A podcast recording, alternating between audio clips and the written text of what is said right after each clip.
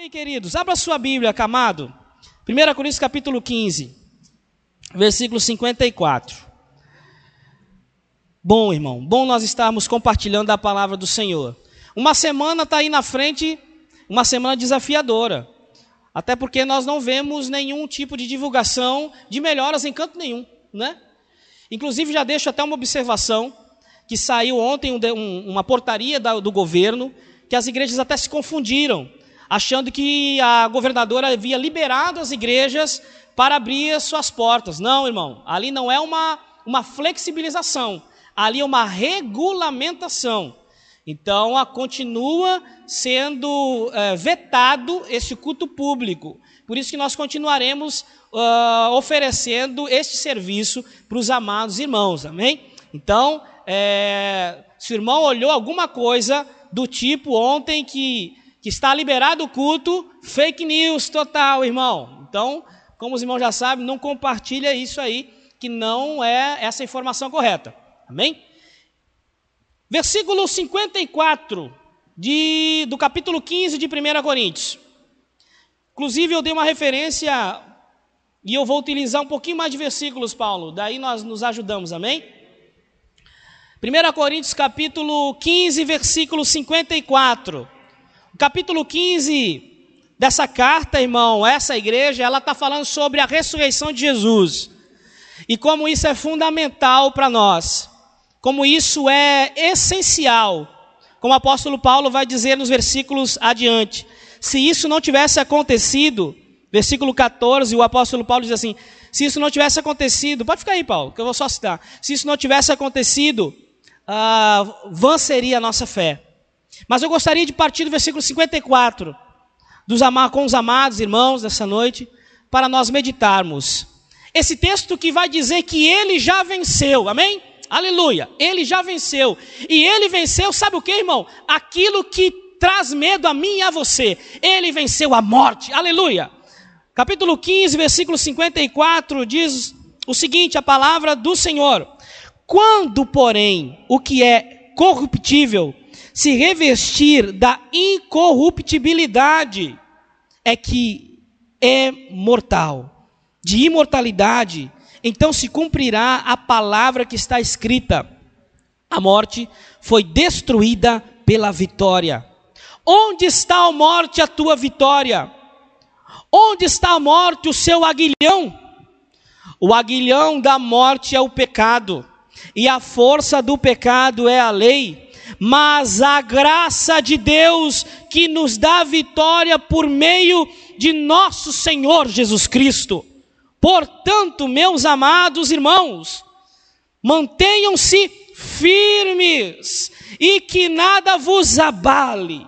Sejam sempre dedicados à obra do Senhor, pois vocês sabem que no Senhor o trabalho de vocês não é em vão, não é inútil, não é esquecido. Amém? Aleluia. A vida do crente, irmão, é um constante aguardar da vitória plena que se dará quando o reino de Deus será plenamente implantado. Quando a morte não terá mais poder sobre nós quando as tristezas e angústias não terão mais poder sobre nós. Temos essa esperança de chegar nesse dia, onde estaremos todos ressuscitados com Ele, amém? Porque aquilo que nos trazia temor, não mais nos trará, porque Ele venceu, porque Ele vive, porque Ele habita em nós, e estes são os pilares deste nosso Evangelho de Deus. Essa carta preciosa essa igreja vai falar sobre esta esperança. E eu gostaria desde já falar sobre esses pilares. Existem pilares, meu amado irmão e minha amada irmã, que sustentam a fé em Cristo Jesus. Existem fundamentos que sustentam a nossa fé em Cristo Jesus.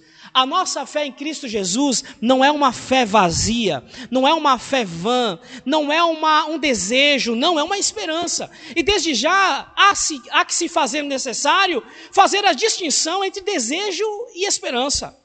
Esperar não se pode se confundir com desejar.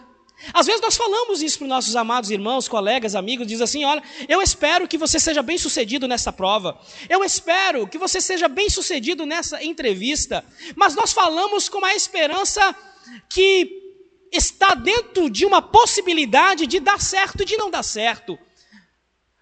Por isso, nessa noite, deixamos claro que isso não é esperança, isso é desejo. Isso é desejar, porque a esperança ela não é algo que está na possibilidade. A esperança é algo que está no mundo das certezas. Então esperar não pode se confundir com, com desejar. Até porque esperar precisa de garantias. Quando você vai ao ônibus, você vai até a avenida pegar o ônibus para o seu trabalho, você está ali esperando. Às vezes as pessoas chegam para nós e nos encontram e dizem: O que, que você está fazendo aí, irmão? E você diz: O que? Eu estou esperando o ônibus. Mas com que garantia que você está esperando? Você está na garantia que existe uma empresa que recebeu, que ganhou um, um, uma concessão pública de fornecer um serviço. E você está se garantindo que essa empresa que ganhou uma concessão pública para oferecer aquele serviço, passe naquele horário determinado para que você possa uh, receber aquele serviço do transporte público. Mas você precisa de uma garantia. Então não confunda esperança com desejo. Esperança precisa de garantias. Esperança precisa de um fiador. Alguém que assine, alguém que se comprometa, alguém que diz: pode deixar comigo, que eu resolvo. Eles estão comigo, eles estão sobre minha responsabilidade. E quando nós temos essa pessoa que diz: eles estão comigo, eles estão em minha responsabilidade, qualquer dúvida pode procurar a mim nós temos aí uma garantia, um fiador sobre qual depositamos uma esperança. Então não confundimos esperança com desejo. Quem é que nos garante e quem é que sustenta a nossa esperança diária? Eu não sei se os irmãos já foram perguntados. O que está acontecendo? Como é que vocês estão lidando? Como eu perguntei para o nosso irmão Tiago agora nessa transmissão, nosso irmão Tiago estava ao vivo conosco. Como é que está a situação aí? Como é que, como é que as pessoas estão vivendo? Não é assim? Nós estamos sendo diariamente questionados sobre como é que estamos lidando com essa situação. E o que nós podemos dizer é que nós temos tido o quê? Esperança. Que nós estamos tendo convicção. E as pessoas perguntam assim: mas como é que você pode ter esperança diante de um cenário tão bruto, mais de 20 mil pessoas morrendo num período aí de 60 dias? Sabe por que, que nós temos esperança? Porque nós temos um fiador e nós temos aquele que nos garante, quem sabe, aquilo que não podemos enxergar. É isso que a carta de Coríntios está falando para essa igreja. Que nós temos uma esperança diária que nos sustenta. E essa esperança sem promessa é um desejo. Esperança sem promessa é um desejo. Assim como a esperança sem memória é, a, é apenas um ato religioso, é uma superstição. Assim como esperança sem crer na ressurreição é algo inútil, como diz a carta do apóstolo Paulo, capítulo 15, versículo 14. Como diz aí na sua Bíblia, meu amado irmão, versículo 14. E se Cristo não ressuscitou, é inútil a vossa pregação, como também é inútil a vossa fé. Mas não foi isso que aconteceu nós temos uma promessa. A promessa de Deus. Um exemplo de promessa nós podemos lembrar do rei Davi. O rei Davi obteve uma promessa, e nessa promessa dizia assim: Olha, da tua família, da tua descendência, virá aquele que irá libertar o povo. Da tua descendência, Davi, virá o Messias. E isso que o Senhor fez ao rei Davi é uma promessa. Não é um desejo, é uma promessa. Da tua descendência, Davi, virá o Messias. E a partir dessa promessa, inúmeras profecias foram declaradas. O profeta Isaías foi um desses profetas que mais profetizou sobre a vinda futura deste menino. Inclusive, é esse termo que o profeta Isaías ele declara: E o menino nasceu, e o nome se vos deu. E este nome é maravilhoso, conselheiro, paz da eternidade, príncipe da paz. O nome dele é o Emanuel, o Deus conosco. Uma promessa. Mas sabe o que, que nós prestamos atenção nessa promessa? E gostaria que os irmãos prestassem atenção para essa verdade. Que a promessa, ela não é um desejo. A promessa é uma certeza. Assim como o Senhor prometeu ao rei Davi que a descendência do Messias viria da sua família e da sua genealogia, o profeta Isaías também profetizou dessa mesma forma. Quando ele declara e diz: Um menino vos nasceu. O profeta Isaías não fala assim, Gideão: Um menino vos nascerá. O profeta Isaías diz: Um menino que vos nasceu. Por que, que o profeta Isaías tem essa certeza? Porque Deus prometeu. E se Deus prometeu, é porque aquilo já existe nenhum futuro que chegará. O profeta Isaías fala de um futuro, colocando o verbo nascer do presente, porque crer na promessa de Deus para o crente é o mesmo que está diante da graça alcançada. Aleluia. Promessa de Deus. Deus prometeu. 500 anos depois, o Senhor chega em Jerusalém, na Palestina, e chegando em Jerusalém, em praça pública, aquele menino que já havia nascido da promessa, agora está 500 anos depois, diante de um cenário diante do público, chega em Jerusalém falando em alta voz: o reino de Deus chegou. Aquele menino que já nasceu na palavra do profeta há 500 anos atrás. Repito, o profeta Isaías não disse o menino nascerá. Eu desejo muito que o menino nasça. Vamos torcer para que o menino venha nascer para libertar o povo. Não, o menino nasceu e o nome dele já foi dado. Maravilhoso, conselheiro, paz da eternidade, o príncipe da paz. Aleluia. E este menino Agora, homem, promessa, profecia, chega em Jerusalém, falando: o reino de Deus chegou. Aleluia! O reino de Deus chegou.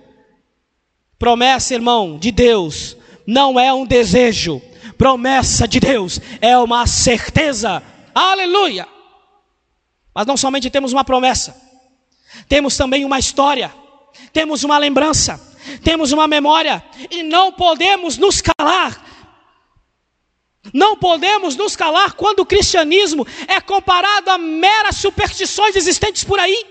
Porque nós temos uma história, porque nós temos uma memória, porque nós temos uma identidade que é clara. Nós não somos criados nos últimos séculos, nós já existimos há mais de 6 mil, 6 mil anos atrás. O cristianismo tem mais de seis mil anos de história entre profecias, entre revelações, entre certezas, entre milagre, entre a chegada do Cristo até os dias de hoje. Nós não apenas ficamos numa promessa, nós temos essa promessa baseada em fatos históricos. E não podemos nos calar.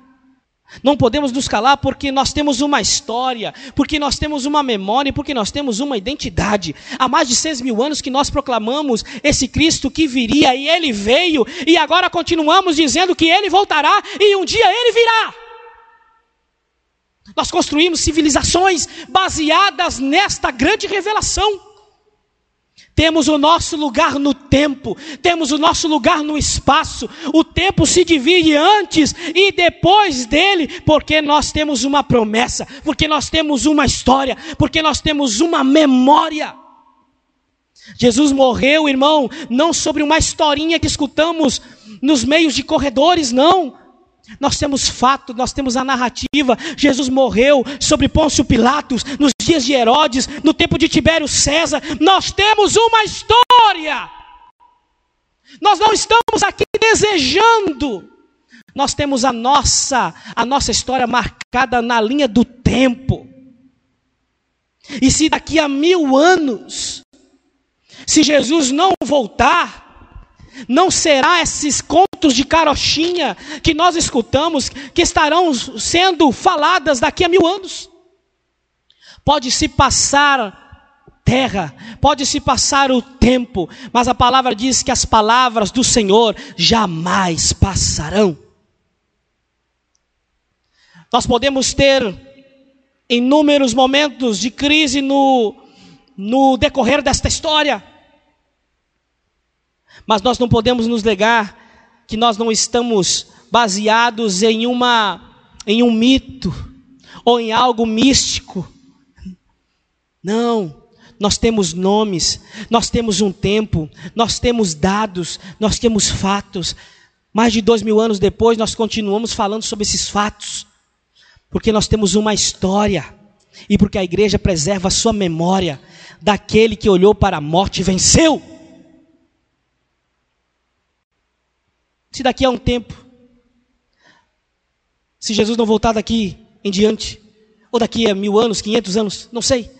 Mas se Jesus não voltar durante esse período, irmãos, sem dúvida, nós encontraremos um povo. Não sabemos como será esse povo, não sabemos se eles poderão se reunir em igreja, não sabemos se eles voltarão para as cavernas, nós não sabemos como será esse povo, mas de uma certeza nós temos: eles continuarão dizendo, em nome de Jesus, seja curado, em nome de Jesus, seja liberto, em nome de Jesus, tenham paz com todos, ame os seus irmãos, em nome de Jesus. Pode passar o tempo pode passar a história, mas as palavras do Senhor jamais irão passar, porque nós temos uma promessa, porque nós temos uma história, porque nós temos uma memória. Não somente nós temos uma memória, uma história, mas nós temos uma esperança, e essa esperança é viva e é viva e habita em nós. E durante toda a história, até os dias de hoje, não existiu um líder sequer de Deus que pudesse dizer assim: Eu sou. Durante toda a história, não teve um líder sequer que pudesse dizer assim: Eu sou. O que encontramos aí entre os líderes religiosos que passaram durante a história são líderes que, no máximo, puderam dizer: Eu vou os guiar pelo caminho, eu vou os guiar para a verdade, eu vou vos guiar, mas nós não estamos debaixo daquele que nos guia, mas nós estamos debaixo daquele que nos chama. Todos os líderes até hoje, no máximo que puderam dizer, foi sobre falar como chegar até o caminho ou até uma verdade. Mas nós não somos guiados à verdade, mas sim guiados pela verdade. A verdade que diz: Eu sou o caminho, a verdade e a vida. Nenhum líder da história pôde trazer em seu nome a essência da verdade e do caminho. E são coisas que nós procuramos todos os dias. Todos os dias. Aí fora, existe pelo menos duas classes de pessoas. Uma procurando um caminho a seguir, atrás de uma verdade a conhecer. Todos os dias nós temos duas classes de pessoas procurando uma resposta. Porém, se procurares líderes que estão espalhados por aí, inclusive a nós, nós não somos o caminho, nós não somos a verdade, nós também não somos a vida, mas nós conhecemos quem é o caminho, quem é a verdade e quem é a vida. Pois então o convite é feito: venham juntamente conosco e vivam este extraordinário, vivo, novo e lindo caminho. Mas nós não somos somente aqueles que escutamos essa verdade, porque foi esta verdade, irmão, que ouvimos em nossas sepulturas e ressuscitamos em Cristo, dos nossos delitos e dos nossos pecados. Nós temos esperança Nós temos uma promessa de Deus, nós temos uma história, nós não esquecemos dessa história durante o tempo, porque nós temos memória. Nós temos uma não somente uma promessa, não somente uma memória, não somente uma história, mas nós temos uma esperança. E essa esperança não é uma esperança como é pregada aí por fora. Ah, vamos torcer para que dê certo, eu estou com esperança. Não. A esperança bíblica, ela é uma certeza. Vamos rememorar o que disse o profeta Isaías com a promessa de Deus? E um menino vos nasceu. 500 anos antes desse menino chegar, o profeta Isaías já tinha certeza da sua vinda. Gostaria de chamar a atenção da amada igreja nessa noite para isso. Assim como o profeta Isaías tinha certeza da vinda do Senhor, nós, como igreja do Senhor, também temos a certeza da sua volta. A notícia do Antigo Testamento é: ele virá. A notícia do Novo Testamento é: ele voltará.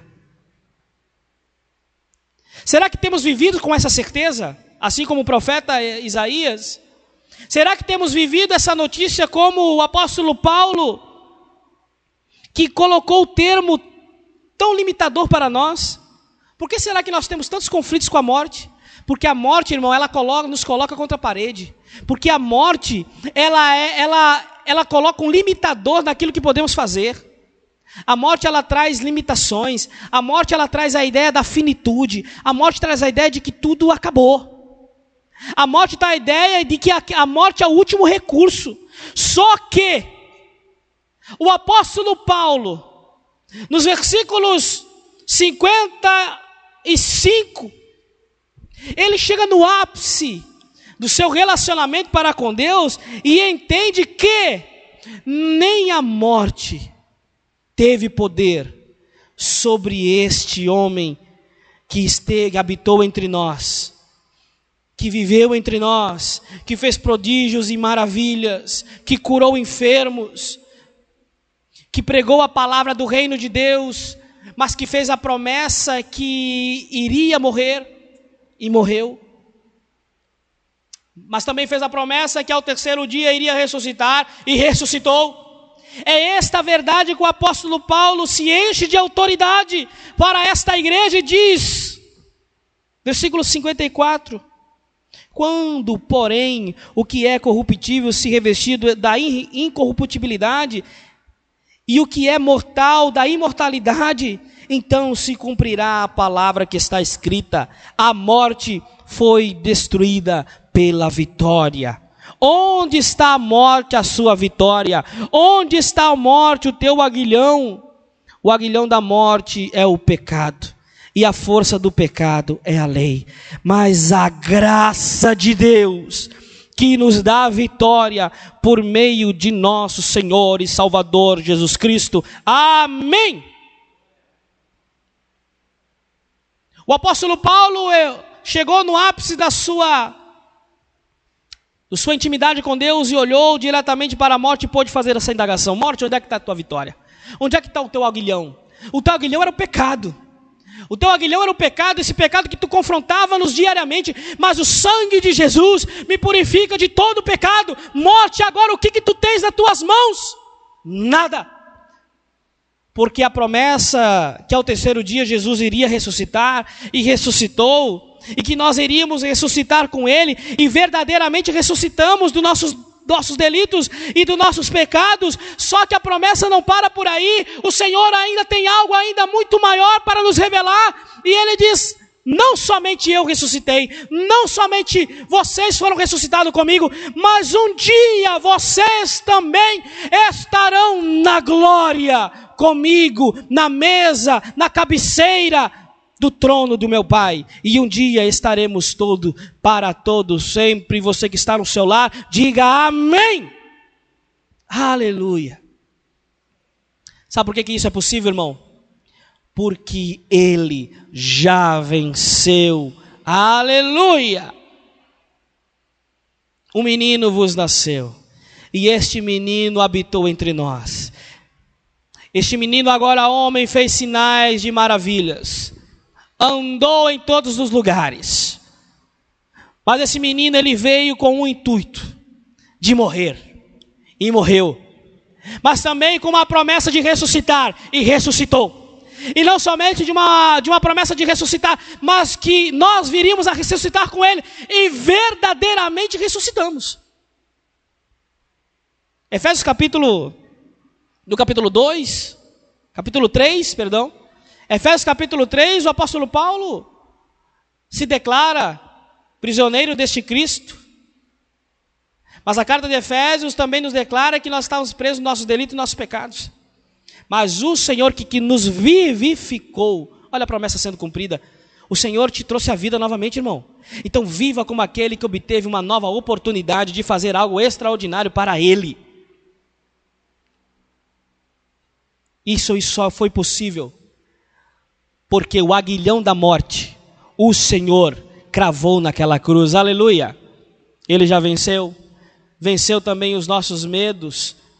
Não existe mais aquilo que possa nos causar temor, porque Ele está conosco. Ele é a nossa rocha, Ele é o nosso refúgio, e que você seja abençoado nesta noite em nome de Jesus. Eu lhe convido a orar nesta noite. Convido você a se colocar, se possível, de pé na sua casa. E no momento de referencial, que nós possamos dar graças ao Senhor. Graças ao Senhor porque Ele venceu. E nós servimos a um Deus que não nos guia ao caminho, mas um Deus que é o caminho. Nós servimos a um Deus que não nos guiou à verdade, mas Ele mesmo é a verdade e nos chamou. Nós não servimos a um Deus que nos guiou a, um, a uma vida, mas que Ele vos chamou porque Ele é a própria vida. Porque Ele venceu aquilo que nos trazia maiores temores e por isso estamos alegres em nome de Jesus. Oremos ao nosso Deus, amém? Graças te damos, Senhor, pela porção da tua palavra. Graças te damos que podemos estar vivos em Cristo Jesus mediante a palavra do Senhor, para que a boa palavra do Senhor chegue aos nossos corações, para que a boa palavra do Senhor chegue à nossa vida, para que tudo seja para o teu nome, para que nós venhamos a entender que somente em ti temos as palavras eternas. Nos ajuda, ó Deus amado, dos dias difíceis. Como diz a canção, porque tu vive é que nós podemos crer em Cristo.